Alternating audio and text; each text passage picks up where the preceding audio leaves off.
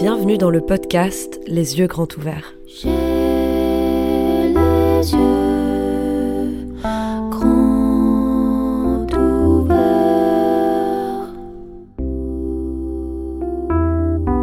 Aujourd'hui, on parle du pétrole, des raisons de son omniprésence dans nos économies et dans nos sociétés, ainsi que des raisons de pourquoi est-ce que son hégémonie est remise en question.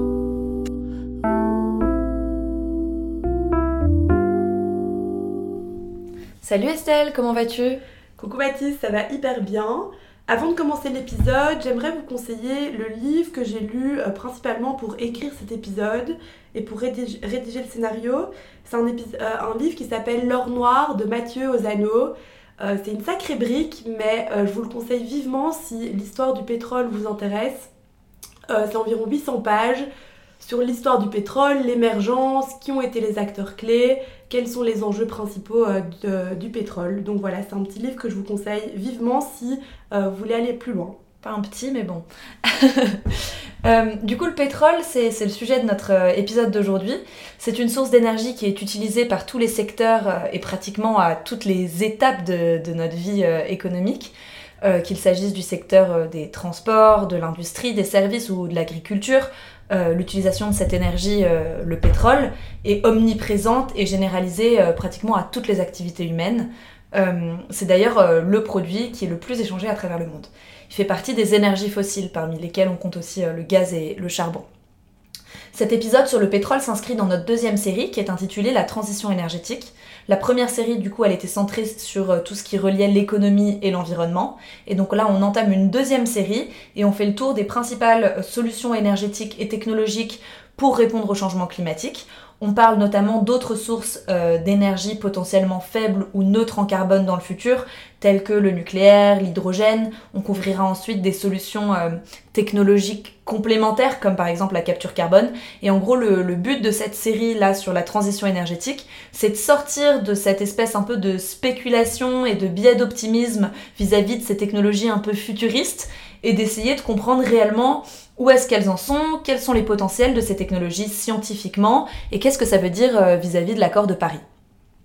Pour introduire cette série, on a décidé de quand même faire un petit épisode sur le pétrole, euh, parce que c'est, comme je disais, le cœur de nos interactions économiques, et pour comprendre comment remplacer le pétrole, il faut comprendre pourquoi est-ce qu'on utilise du pétrole.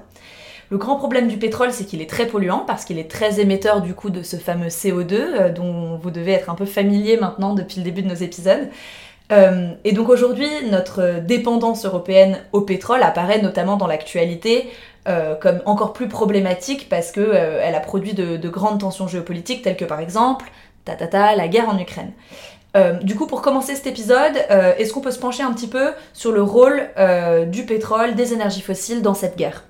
Oui, tout à fait. Du coup, dans le livre que j'ai lu, euh, dont je vous parlais plus tôt, qui s'appelle L'or noir, il est sorti en 2014 ce livre, et l'auteur nous raconte déjà que Poutine, donc depuis qu'il est au pouvoir euh, depuis 1999, il veut à tout prix prendre le contrôle sur le pétrole. La Russie de Poutine n'hésite pas à placer ses pions pour l'accès aux hydrocarbures, dont, le pétrole, dont elle est devenue un des tout premiers producteurs. L'auteur avait raison en 2014 car en 2022, c'est une des raisons de la guerre Ukraine-Russie. En fait, depuis plusieurs années, Poutine voulait avoir le contrôle sur l'Ukraine parce qu'il y a des pipelines importantes qui passent par l'Ukraine et qui transportent ces fameuses énergies fossiles, dont le pétrole. C'est ça, et du coup la, guerre en Ukraine a redessiné un petit peu les, routes d'énergie euh, fossiles en provenance de la Russie. Oui, rappelons-nous que la plupart du pétrole consommé en Europe nous vient de l'étranger via les routes du pétrole, donc via ces fameuses pipelines.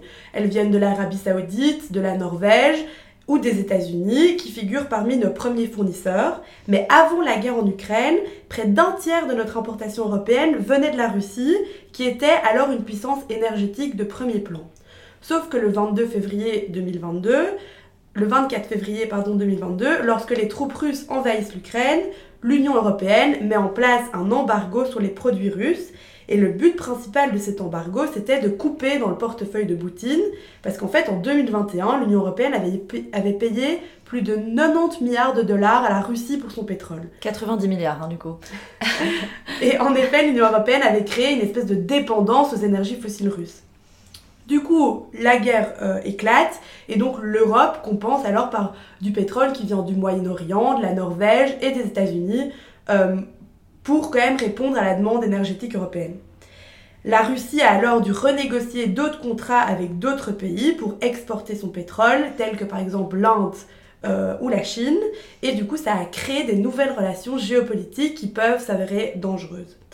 Le pétrole a prouvé depuis le début de son histoire que c'est une arme géopolitique très dangereuse, et on peut à nouveau le voir via cette guerre en Ukraine. C'est ça, et donc les énergies fossiles, donc pétrole, gaz, charbon, euh, voilà, amène beaucoup de tensions géopolitiques à cause de la dépendance énergétique à celui-ci des pays euh, les, uns envers les autres. Et pour commencer, euh, quelle est l'histoire du pétrole? Ça existe depuis quand? Et comment est-ce que ça a évolué? En fait, le pétrole, ça existe depuis hyper longtemps, depuis l'Antiquité, on utilise le pétrole. À cette époque-là, il y a seuls les gisements de surface, donc les nappes phréatiques, qui étaient exploités. On ne savait pas encore que le pétrole reposait en d'immenses euh, gisements sous forme liquide ou gazeuse dans les profondeurs de la Terre. La vraie naissance de l'industrie pétrolière moderne, qui est conduite par des financiers, elle est associée à un mec qu'on appelle Edwin Drake, et c'est lui qui fort le premier puits producteur de pétrole en Pennsylvanie euh, euh, aux États-Unis en 1859.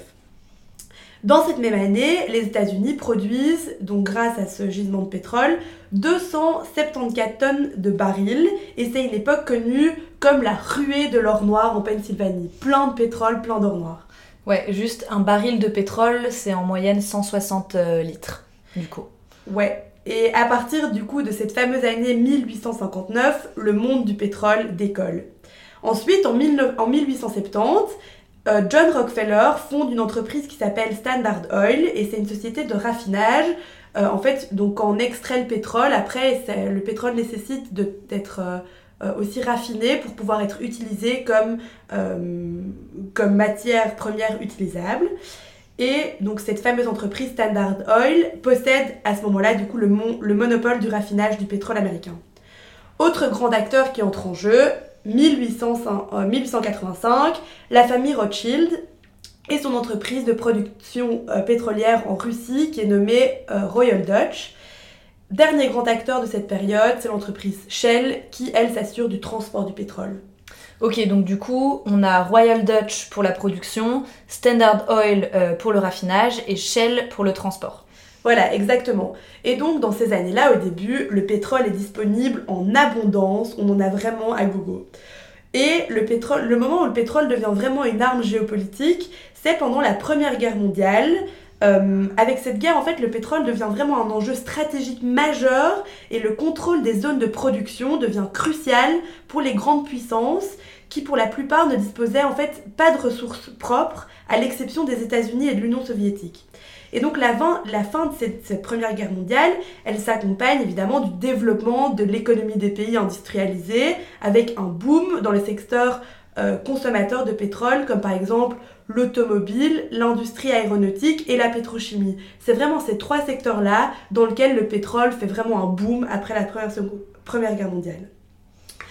Ensuite, il y a la Deuxième Guerre mondiale et euh, elle est marquée par une hausse de la demande en pétrole à cause des stratégies qui nécessitent énormément de carburant pour notamment le transport des troupes, les chars et les avions. Ouais, c'est ça. Et, et en fait, d'ailleurs, au lendemain de la Seconde Guerre mondiale, on assiste à l'émergence euh, des nouveaux acteurs nationaux dans les pays importateurs et exportateurs de pétrole, et de nombreux gouvernements hors États-Unis commencent un petit peu euh, à se mettre sur le dossier du pétrole. Donc euh, l'Iran, l'Indonésie, l'Arabie saoudite, etc. Et malgré toutes ces nationalisations, les États-Unis dominent quand même encore à ce moment-là, post-Seconde Guerre mondiale, le contrôle des marchés pétroliers. Oui, exactement. Et donc après la après la Seconde Guerre mondiale, il y a une forte croissance économique que connaissent les pays développés, donc entre, surtout entre 1950 et 1970. Et donc, on s'appuie, euh, cette croissance économique s'appuie sur l'accès à une énergie qui est vraiment bon marché. Et en fait, le pétrole à ce moment-là, il est ultra bon marché parce qu'il est, disponible en grande quantité. Euh, et donc c'est génial pour la croissance économique. Sauf que dans les années 70, il y a un fameux premier pic pétrolier aux États-Unis. Ouais, c'est ça. En gros, euh, le gros pic pétrolier, c'est en 1973. Et un pic pétrolier, brièvement, euh, c'est le moment où la production de pétrole atteint son maximum sur les forages en cours. et avant de décliner progressivement. En fait, c'est un peu le, moment à partir duquel la quantité de pétrole disponible commence à décliner petit à petit. C'est ça ce qu'on appelle un pic pétrolier. Et je crois que c'est intéressant de noter que, en gros, jusqu'à la crise pétrolière de 73, 85% des réserves mondiales de pétrole étaient contrôlées par ce qu'on appelait à ce moment-là les sept sœurs ou les super majors. Les, sept sœurs, c'est un terme, qui, désigne les sept plus grosses entreprises pétrolières du monde dans les années 70, qui sont encore à ce moment-là majoritairement à l'ouest avec une domination américaine. Et par exemple, les grosses entreprises à ce moment-là, c'est Standard Oil, de Rockefeller, dont on parlait plus tôt, ou, Shell parmi d'autres. Et ces sept entreprises-là, qui sont, euh, qui sont aussi appelées le, cartel des sept sœurs, euh, concrètement parce que c'est elles qui dictaient complètement l'entièreté de notre économie jusque dans les années 70, puisque c'est elles qui avaient le monopole pétrolier. Oui, t'as as, raison. Ça, c'était les sept sœurs avant du coup le pic pétrolier en 1973. Mais après cette période-là, la domination donc de la production de pétrole, elle s'est déplacée vers les pays de l'OPEP et les sociétés pétrolières des économies des marchés émergents que le Financial Times qualifie en fait des nouvelles sept sœurs. Donc là-dedans, on compte par exemple Saudi Aramco, Gazprom, etc. Donc en fait, il y a des les nouvelles sept sœurs. Et donc on, a bien vu que l'émergence de cette source d'énergie, donc du pétrole, a dicté quasiment tout notre développement économique. Et ça a aussi été responsable de dépendance des pays les uns aux autres en fonction de qui avait le contrôle sur les gisements. Euh, et donc on parlait plutôt des sept sœurs qui sont les sept grandes entreprises qui, contrôlent le, pétrole dans le monde. Mais si on regarde plutôt un peu au niveau des pays mondialement en sortant d'un prisme euh, des entreprises, qui ont été les gros acteurs du monde du pétrole euh, historiquement? Je parlais plutôt de, des pays de l'OPEP et je pense que c'est important qu'on revienne sur euh, l'OPEP. En fait, c'est en, 1960, donc l'OPEP, c'est l'organisation des pays exportateurs de pétrole. Euh, c'est est créée à Bagdad en Irak, donc en 1960, et c'est une organisation intergouvernementale qui réunit plusieurs pays pétroliers, principalement situés dans le Golfe, en Afrique et en Amérique latine. Et le but, quand ça a été créé, l'OPEP, c'était de coordonner les politiques pétrolières et contrôler les niveaux d'exploitation des pays membres afin d'assurer que, de 1, il y ait des prix équitables et stables pour les producteurs, et de 2, il y ait une quantité disponible de pétrole constante pour les consommateurs. Et, on a vu que la détention de pétrole était synonyme de puissance sur la scène internationale, et l'OPEP en est une belle démonstration et que le pétrole avait dominé notre économie et notre développement socio-économique, industriel, etc. Et en fait, euh, peut-être qu'on peut revenir à se demander qu'est-ce que c'est que le pétrole chimiquement c'est ça, parce qu'on n'arrête pas de parler de pétrole, mais en fait, c'est quoi chimiquement? Le pétrole, c'est un mélange d'hydrocarbures.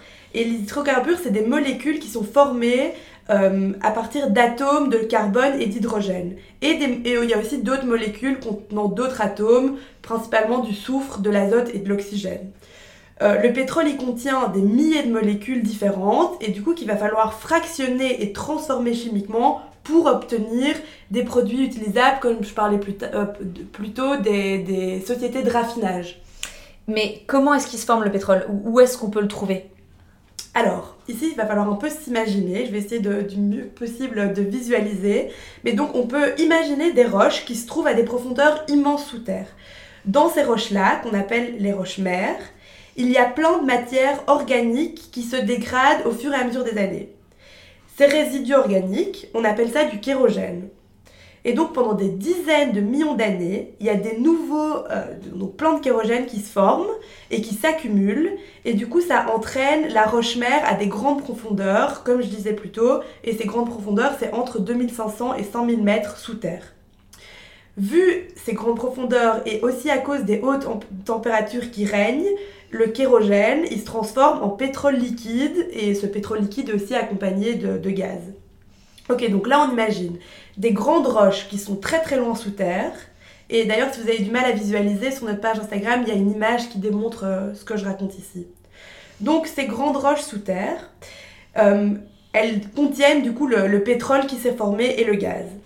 Et donc, vu que le pétrole et le gaz sont plus légers que l'eau, ça remonte et il se cache dans d'autres roches qu'on appelle ici des roches réservoirs.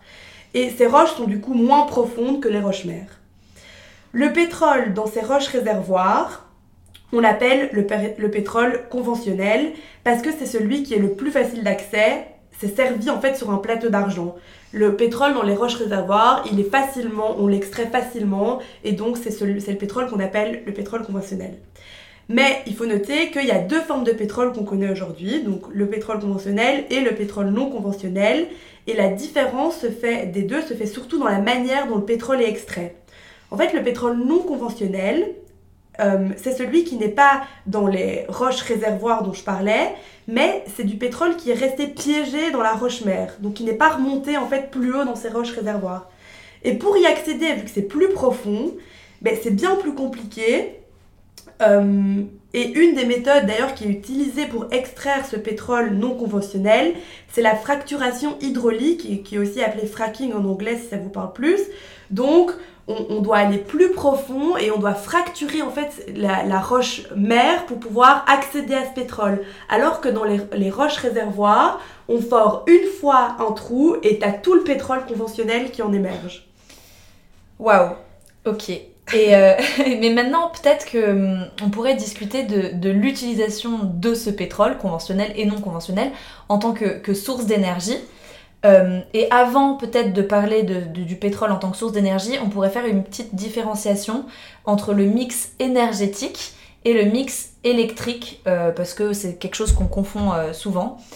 En gros, le mix énergétique, c'est la répartition de notre consommation d'énergie sur les différentes sources d'énergie primaires. Donc les énergies fossiles, les énergies renouvelables, l'énergie nucléaire, etc.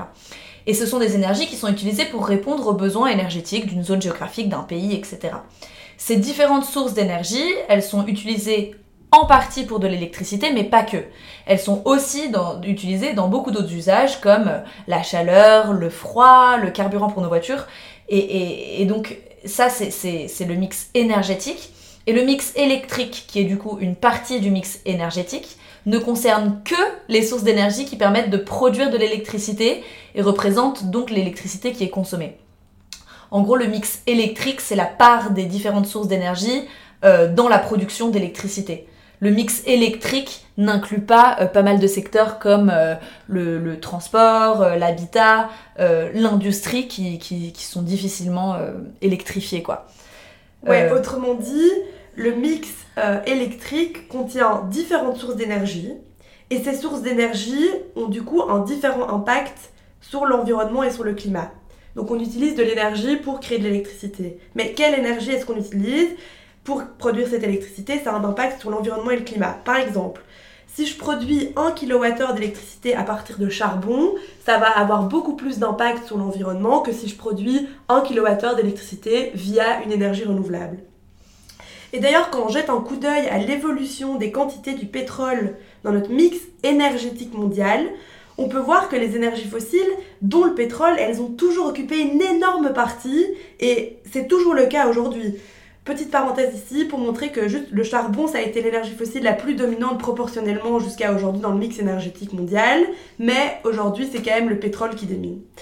Si on regarde en 2021, les énergies fossiles, elles ont encore compté pour plus de 82% de la consommation d'énergie primaire c'est énorme parce qu'on nous dit qu'il faut sortir des énergies fossiles, etc. Mais en 2021, c'est encore 82%. Donc c'est 82% de l'énergie primaire mondiale, c'est ça? Oui, c'est ça. Et euh, si donc ça, c'est pour les énergies fossiles. Par contre, si on regarde pour le pétrole seulement, le chiffre en 2021, c'est 31% dans le mix énergétique mondial. Donc c'est énorme. Euh, en 2021 aussi, euh, un autre petit chiffre pour avoir un ordre de grandeur, la consommation mondiale de pétrole, elle a augmenté par rapport à 2020, elle a augmenté de 5,3 millions de barils par jour par rapport à 2020. Donc on est encore en augmentation alors qu'on nous dit qu'on doit, doit décliner. On n'est pas en grosse sobriété pétrolière, quoi. Pas du tout. et donc on voit bien que, que, les énergies fossiles, et le pétrole particulièrement, ont toujours été dominants dans notre consommation mondiale d'énergie, dans notre mix énergétique. Mais pourquoi est-ce que le pétrole a toujours été la source d'énergie prédominante dans les mix énergétiques de la majorité des pays? Pourquoi le pétrole plus que les autres énergies? Alors, pour expliquer ça, il y a trois raisons principales. Premièrement, le taux de retour énergétique qui a toujours été très haut pour le pétrole. Deuxième raison, c'est la sécurité énergétique que le pétrole nous amène. Et troisièmement, pour répondre à la croissance économique dont le monde avait besoin durant le XXe siècle, le pétrole c'était parfait. Premièrement, du coup, le taux de retour énergétique qu'on appelle aussi TRE. cet indicateur, il précise, pour une énergie, le rapport entre la quantité qu'on a récupérée en fonction de celle qu'on a dépensée pour la production. Le concept de TRE, il part d'un postulat qui est hyper simple en disant que l'homme est dans l'impossibilité de créer de manière naturelle l'énergie dont il a besoin. Pour produire de l'énergie et pour pouvoir utiliser cette énergie, les hommes ont besoin de et, et doivent recourir au préalable à de l'énergie. Par exemple, l'énergie qui est disponible auprès d'un gisement pétrolier ou gazier, il n'est pas tout de suite exploitable en l'état. Pour forer le puits, il faut euh, récupérer le gaz ou le pétrole, il faut le transformer, il faut le transporter, il faut le stocker. Et donc pour faire tout ça, on a besoin d'énergie. Donc c'est très bien, le pétrole, ça nous apporte de l'énergie, mais qu'est-ce qu'on a eu besoin pour avoir accès à cette énergie du pétrole? Et donc sans, sans, sans l'énergie, c'est inconcevable de bâtir les raffineries, d'installer des pipelines ou tout simplement en fait de nourrir les équipes humaines chargées d'intervenir tout au long de la chaîne d'exploitation, d'exploitation du gisement. Et donc cet ensemble de dépenses en énergie est donc quantifié pour euh, les calculs du taux de retour énergétique. Donc plus le TRE d'une énergie est élevé, plus son exploitation est pertinente économiquement parce que ça nous rapporte plein d'énergie et donc économiquement c'est génial. Et du coup, notre société, évidemment, elle a toujours privilégié les énergies avec un taux de retour énergétique élevé. Ça veut dire peu de dépenses énergétiques pour obtenir une nouvelle unité d'énergie. Et si on compare, enfin si, on, rapporte, si on rapporte un peu ce, taux de retour énergétique au, au, pétrole, en fait au début du monde du pétrole, son TRE il était évalué au minimum à 100 selon les scientifiques. C'est-à-dire qu'il fallait seulement une unité d'énergie pour en extraire 100. Donc c'était un, ratio qui était génial. Et la, la raison pour ça, c'était que les gisements, ils étaient, comme on a dit, facilement accessibles, donc très peu de dépenses pour y arriver, et donc la production était maximale tant en qualité que en quantité. Sauf qu'après les années, le TRE du pétrole il a diminué et il se trouvait en moyenne entre 40 et 80 en fonction de où on, exploitait le pétrole. Et donc, avec le temps, les réserves de pétrole euh, se sont réduites et donc l'homme est, de plus en plus contraint à extraire cette énergie dans des gisements à la fois plus profonds et plus difficiles d'accès et donc ça demande donc plus d'énergie et donc le TRE diminue. Les infrastructures et les efforts à déployer deviennent alors plus conséquents, alors que le pétrole récupéré est en fait souvent un peu de moins bonne qualité et d'une quantité moins importante. Euh, si on regarde aux États-Unis, le TRE il est beaucoup plus bas. Il se trouve actuellement à 11 à cause du manque de pétrole conventionnel aux États-Unis. On y reviendra un peu plus tard. Il faut donc, si on dit qu'il a le TRE à 11, il faut donc un baril de pétrole pour en extraire seulement 11, comparé au TRE qui était à 100 au début quand même. Donc on voit quand même que le TRE il a, il a diminué. Oui, et pour comparer, d'ailleurs, le TRE des énergies renouvelables, il varie entre 5 et 20. Euh, en fonction des dépenses d'énergie. Donc il faut une, euh, unité d'énergie dépensée pour en récupérer 5 ou 20. Euh, c'est pas hyper rentable comparé au début du pétrole. Et les endroits qui sont à la fois proches des utilisateurs, qui sont exposés à un chouette ensoleillement qui est maximal, à un vent qui, qui est venteux et à des faciles accès, bah, ces, endroits-là sont choisis dans un premier temps pour accueillir les parcs solaires ou les, parcs, éoliens. Sauf qu'une fois qu'on a construit les premières infrastructures, euh, et bah donc du coup il faut aller bâtir ces parcs et, plus loin. Et sauf qu'au fur et à mesure que le besoin augmente, les, parcs vont être de plus en plus éloignés des villes et être installés sur des sites où l'accès devient plus difficile, peut-être que les sites sont un peu moins ensoleillés, un peu moins venteux, etc. Et donc en gros, euh, l'énergie dépensée, elle devient de plus en plus importante euh, d'où, enfin pour les, pour les énergies renouvelables, mais c'est, mais c'est véridique pour globalement toutes les énergies, et c'est la raison pour laquelle le TRE diminue. Ouais, t'as complètement raison. En fait, le TRE, il tend à diminuer dans le temps pour chaque énergie, malgré le progrès technique. Donc les progrès techniques ont permis d'exploiter des sources d'énergie qui étaient autrefois inaccessibles, mais cela s'est toujours fait au prix d'une baisse du taux de retour énergétique. Par exemple, les hydrocarbures non conventionnels euh, donc euh, le pétrole non conventionnel ou par exemple les sables bitumeux ou l'huile de schiste, ils ont un taux de retour énergétique qui est entre 3 et 5, donc c'est près de 10 fois plus faible que le, euh, pétrole euh, conventionnel. Et donc c'est plus compliqué et plus coûteux de l'atteindre. Et donc c'est économiquement, moins rentable de, d'aller extraire du pétrole non conventionnel. Donc ici, le premier argument, c'est ça nous explique pourquoi est-ce que le pétrole a été fortement utilisé comme source d'énergie. C'est parce qu'il a un taux de retour énergétique qui est très élevé. Et une autre raison, peut-être pour expliquer la prédominance du pétrole dans notre mix énergétique, c'est la croissance démographique. En gros, plus il y a de gens, plus il faut d'énergie pour satisfaire les, besoins, normal.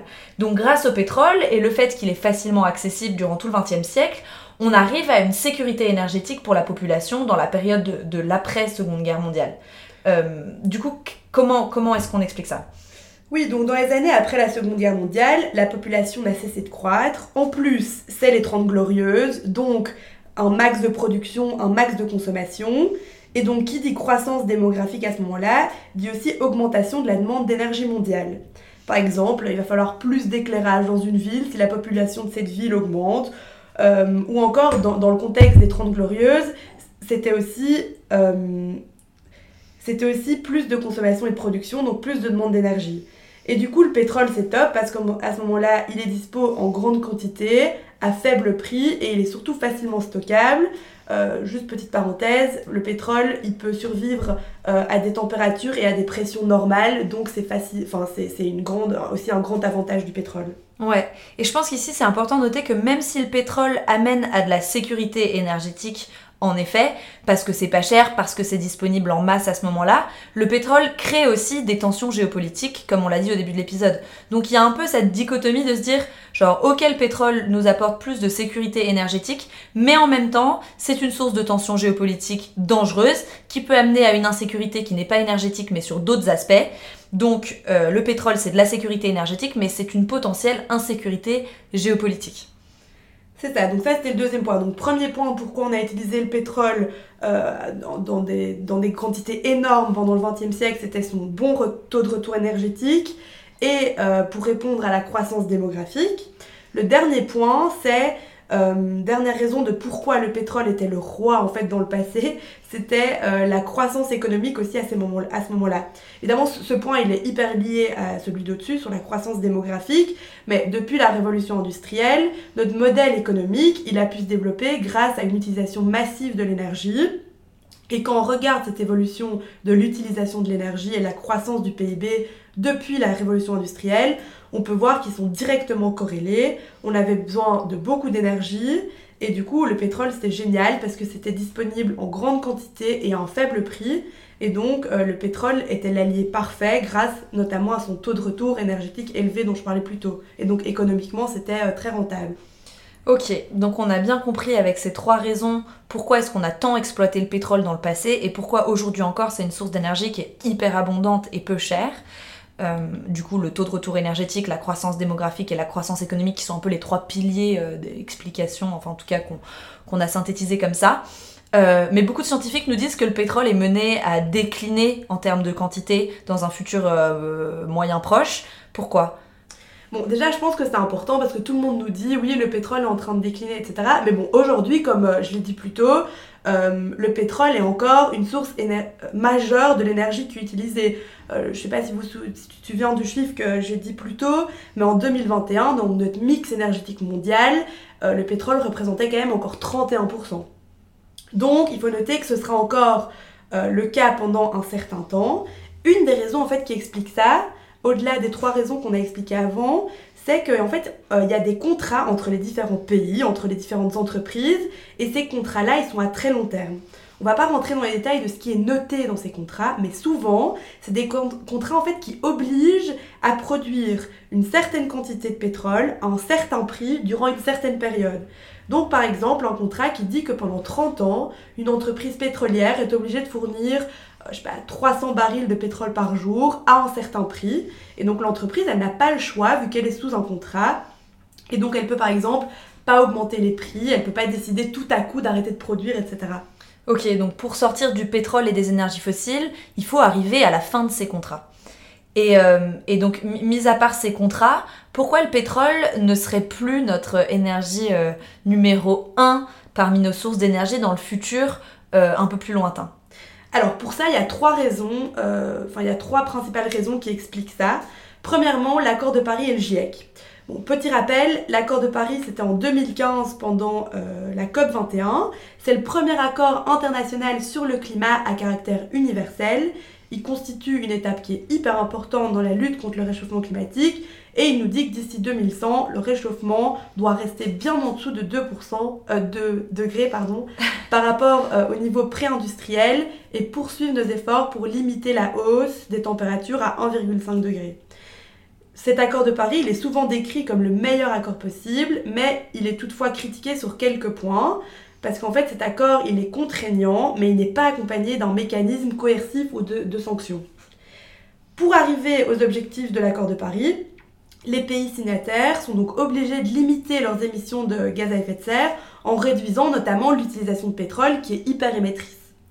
Bon, après, si on regarde un peu l'évolution des subventions aux énergies fossiles, donc notamment au pétrole, on voit quand même que celle-ci euh, continue d'augmenter. Par exemple, en 2021, dans les pays de l'OCDE, c'était 700 milliards d'euros de subventions publiques pour les énergies fossiles. Donc bon, l'accord de Paris nous dit que soi-disant on doit vraiment réduire, mais quand on regarde un peu concrètement les chiffres, on n'y est, pas encore trop. Ouais, et d'ailleurs le GIEC, qui est le groupe intergouvernemental d'évolution sur le climat, qui rassemble des scientifiques de 195 pays, nous, nous le dit hein, dans son dernier rapport. Il dit qu'à partir de maintenant, on peut peut plus extraire d'énergie fossile si on veut continuer à vivre de manière soutenable sur notre planète. Les énergies fossiles doivent rester dans le sol. Euh, L'Agence internationale de, de l'énergie euh, accentue aussi ce point-là. Et donc, pour freiner euh, les dérèglements climatiques, les scientifiques du GIEC estiment que bah, doit y avoir des transitions majeures dans le secteur de l'énergie, bien sûr, et que donc ces transitions, elles impliquent une réduction substantielle de l'utilisation des énergies fossiles.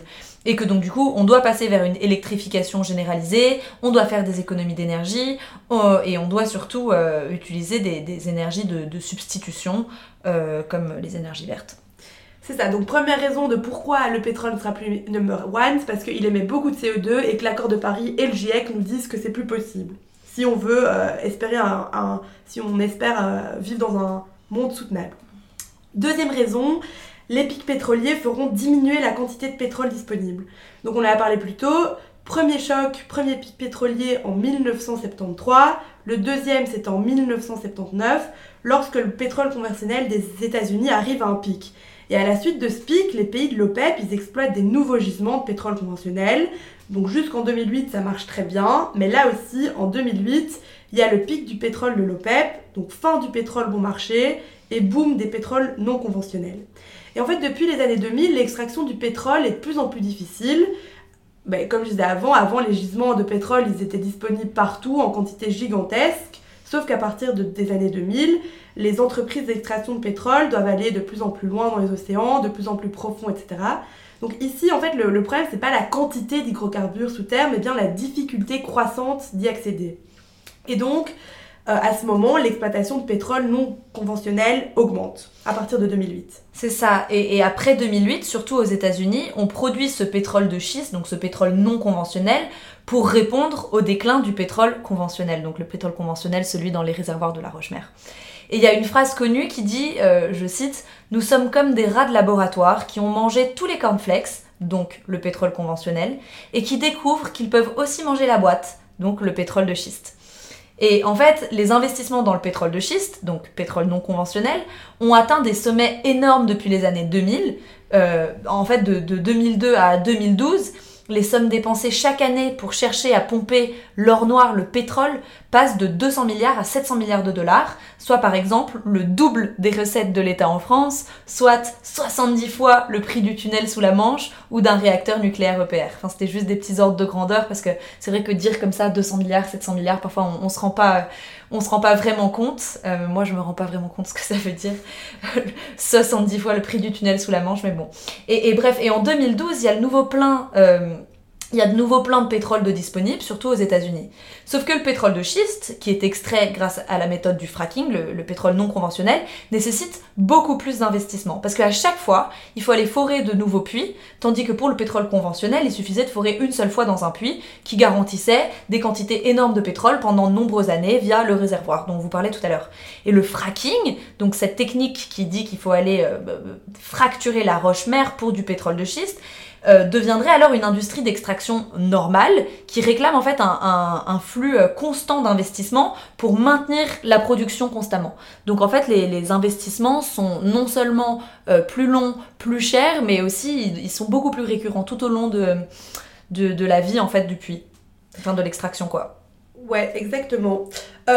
si on revient un peu à notre notion du pic pétrolier conventionnel, donc la raison de pourquoi est-ce que le pétrole serait plus une, une source numéro 1 euh, dans, dans, le futur, euh, c'est pour beaucoup d'experts, le pic pétrolier conventionnel, il est euh, pour bientôt. Il y en a qui disent que ce sera 2025, d'autres qui disent plutôt que ce sera en 2030 ou 2035, ça dépend un peu des scientifiques. Et il y a même une étude de la banque HSBC qui nous dit que si la demande de pétrole n'augmente pas, la dernière goutte de pétrole pourrait être épuisée dès 2060. Le pic pétrolier ne, manquera pas d'avoir des conséquences sur le prix du pétrole. Le prix du pétrole ira fortement à la hausse. Et passé euh, donc ce pic, l'or noir, le pétrole sera de plus en plus rare et donc de plus en plus cher. Et en fait, les limites du pétrole, elles se traduiraient directement par, évidemment, un déclin de notre croissance économique dans les pays développés et, aussi d'ailleurs dans, les pays en développement. Et la plus grande partie de notre économie, elle repose aujourd'hui encore sur le prix du pétrole, même si on estime que, ça va changer dans le futur, justement dû au déclin euh, du pétrole. Donc il y aura euh, des, implications sur la croissance économique. Vous pouvez écouter nos autres épisodes sur euh, la croissance verte, la décroissance, sur qu'est-ce que c'est qu'un ralentissement économique, etc. Bref. Mais, donc on attend de nouveaux pics pétroliers qui vont augmenter le prix du pétrole et donc ça serait quand même très malin de se diversifier dès maintenant. Exactement. donc ça, c'est les deux premières raisons. Donc première raison de pourquoi le pétrole sera plus number one, accord de Paris et le GIEC. Deuxième raison, les pics pétroliers qu'on attend euh, très bientôt. Et troisième raison, c'est aussi de se dire en fait, les énergies renouvelables, euh, ça deviendra plus rentable que de faire du pétrole, notamment dû à ces, ces pics pétroliers qui feront augmenter le prix du pétrole énormément. Et donc l'avantage de développer des énergies renouvelables, c'est que non seulement ça nous procure une énergie décarbonée, donc sans émissions de CO2, enfin en tout cas moins, et, mais aussi le coût marginal en fait il est de zéro. C'est-à-dire qu'une fois que mon parc euh, solaire ou mon parc éolien est construit, pendant sa durée de vie, il n'y a plus de à fournir, ce qui fait en sorte que mon coût marginal est quasiment à zéro. Bon, notons quand même ici qu'il y a évidemment des coûts d'entretien et des coûts de démantèlement, mais le coût marginal se rapprocherait quand même plutôt de, zéro. Il suffit juste que, par exemple, le vent souffle ou que le soleil pointe son bout du nez pour avoir de l'énergie. Et du coup, ça deviendra plus rentable de développer des énergies renouvelables plutôt que du pétrole conventionnel ou du pétrole de schiste. Et donc quand c'est plus rentable, automatiquement notre, marché économique se diversifie vers cette option-là. Donc il y a pas mal de raisons en fait au final pour, nous amener à se dire que le pétrole euh, va euh, disparaître petit à petit ou en tout cas prendra de, de moins en moins d'ampleur parce que ce sera de plus en plus difficile d'accès et de plus en plus cher. Et il y a une métaphore euh, que, j'aime bien, que j'avais entendue dans, un, dans une interview, je me rappelle plus malheureusement de, qui c'était, désolé. Euh, mais c'est une métaphore du système sanguin. En gros, c'est de dire que le pétrole, c'est un peu le sang du système. Il est dans toutes nos interactions, il est dans tous nos processus, dans toutes nos productions. Euh, ça, c'est la théorie euh, notamment de, Jean Covici, donc euh, voilà. Mais en gros, faire une transition énergétique, c'est aussi dangereux que de faire un peu une opération à cœur ouvert. On doit enlever tout le sang du système, donc le pétrole, et le remplacer par un autre, donc des énergies alternatives. Et donc, en fait, la question, c'est comment est-ce qu'on fait cette opération, cette opération à cœur ouvert, en limitant les désastres sociaux et en continuant à répondre aux besoins énergétiques mondiaux? Bah justement, ça c'est assez compliqué, cette, euh, cette, question de comment est-ce que alors on, répond aux besoins énergétiques.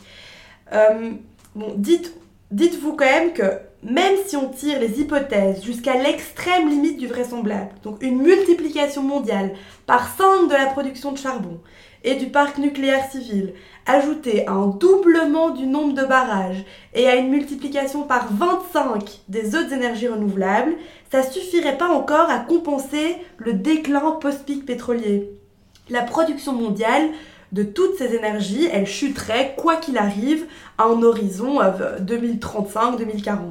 Et donc, en théorie, la seule énergie qui aujourd'hui est capable de fournir des, grandes quantités d'énergie, ce serait le nucléaire. Mais bon, on sait tous aujourd'hui que le nucléaire, c'est des risques environnementaux et sécuritaires de, de, ouf, et que les coûts économiques liés à l'entretien des centrales et surtout à la construction de ces nouveaux centrales sont énormes. Donc, bon, cette alternative du nucléaire n'est pas privilégiée euh, encore aujourd'hui par beaucoup de pays. Donc aucune source alternative d'énergie, qu'il s'agisse du nucléaire ou des énergies renouvelables, n'offre le cocktail aussi simple de commodité, de souplesse et de puissance que procure le pétrole, que procure l'énergie contenue dans le pétrole.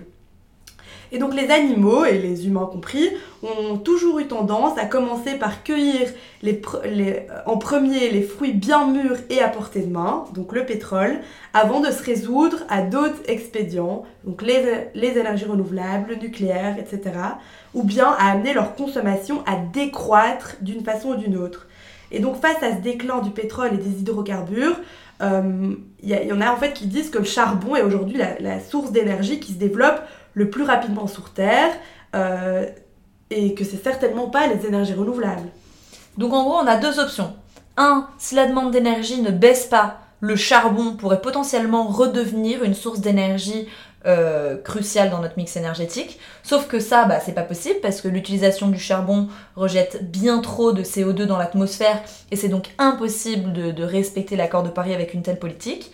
Deuxième option, il faut qu'on diminue notre demande d'énergie et qu'on tente vers une sobriété énergétique. Donc là, je vous invite aussi encore une fois, euh, pour tout ce qui va être les notions de sobriété, à écouter nos deux derniers épisodes sur la croissance verte et la décroissance qui, qui traitent de ces différentes notions de sobriété et comment est-ce qu'on peut les, intégrer dans notre système. Et donc, si on termine par une note économique, on peut voir que l'économie a pris un nouveau tournant pendant le XXe siècle. On passe d'une économie qui a été centrée euh, sur le prix du pétrole à une économie qui est centrée sur le prix du, du carbone, du CO2. C'est ça, tu disais, donc une des deux options pour répondre aux besoins énergétiques, c'est ce serait de se tourner vers le, charbon, mais ça c'est pas possible économiquement aujourd'hui parce que notre économie va se baser vraiment sur un prix du carbone. Je m'explique. En fait, avant, donc pendant le XXe siècle, surtout entre 1970 et 2000, toute notre économie était basée sur le prix du pétrole en dollars américains. Donc l'économie du XXe siècle, en fait, elle était assez simple. Elle était hyper liée au pétrole et au gaz, ainsi qu'au dollar américain, comme je disais. Et concrètement, à chaque fois que les gens allaient à la station d'essence et qu'ils payaient avec leur carte bancaire, ils demandaient à leur banque, en fait, d'acheter du pétrole. Et donc, de vendre les euros, les yens, etc., et d'acheter des dollars américains.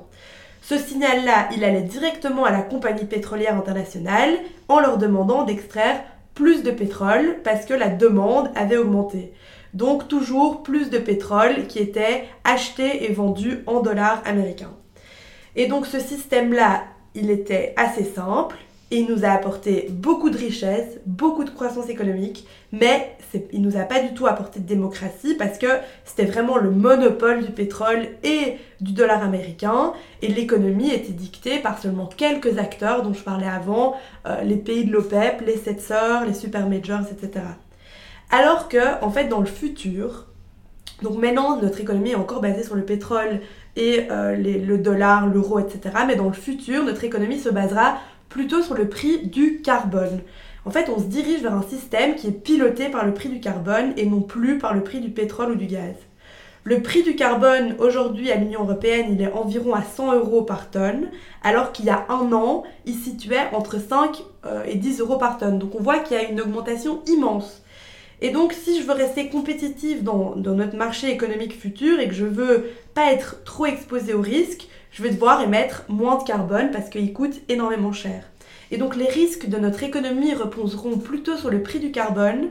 Et donc il faudra se poser la question de quelle est mon exposition au prix du carbone si je veux rester compétitive dans le marché. Exactement, et donc du coup c'est les nouvelles réglementations telles que la tarification du CO2, bah ça pareil, on, vous pouvez écouter notre, notre épisode sur le prix du CO2, mais tarification du CO2, quota carbone, crédit carbone, etc., qui vont faire switcher euh, notre économie vers une nouvelle manière euh, de, de, de quantifier, euh, de quantifier notre, notre impact, quoi. Et du coup, qu'est-ce qu'on qu'est-ce qu'on conclut là? Bon, ça fait beaucoup d'infos, mais j'espère que c'était que c'était intéressant et ça vous donnait une bonne image de pourquoi surtout on a besoin de cette transition énergétique et pourquoi le pétrole ne sera plus euh, au cœur de notre système euh, économique.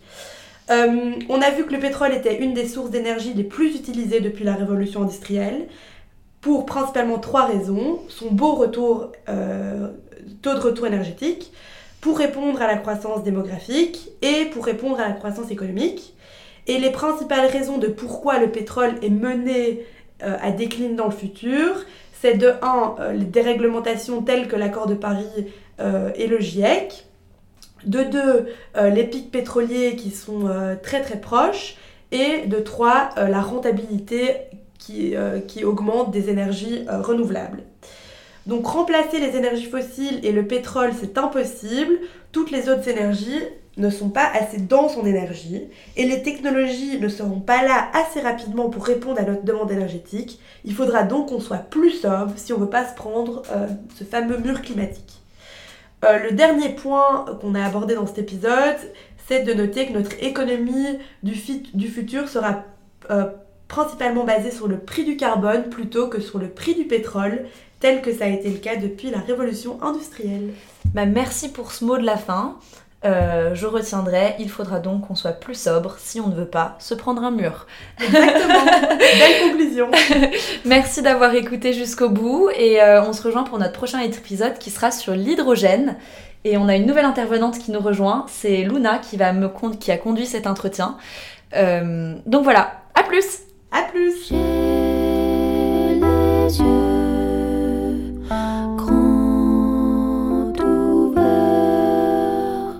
Merci de nous avoir écoutés. Pour retrouver les graphes, définitions, concepts qui ont été mentionnés dans l'épisode, vous pouvez suivre notre page Instagram, les yeux grands ouverts, tiré du bas, tiré du bas. N'hésitez pas à nous contacter si vous avez des questions et à vous abonner pour suivre nos prochains épisodes. À plus!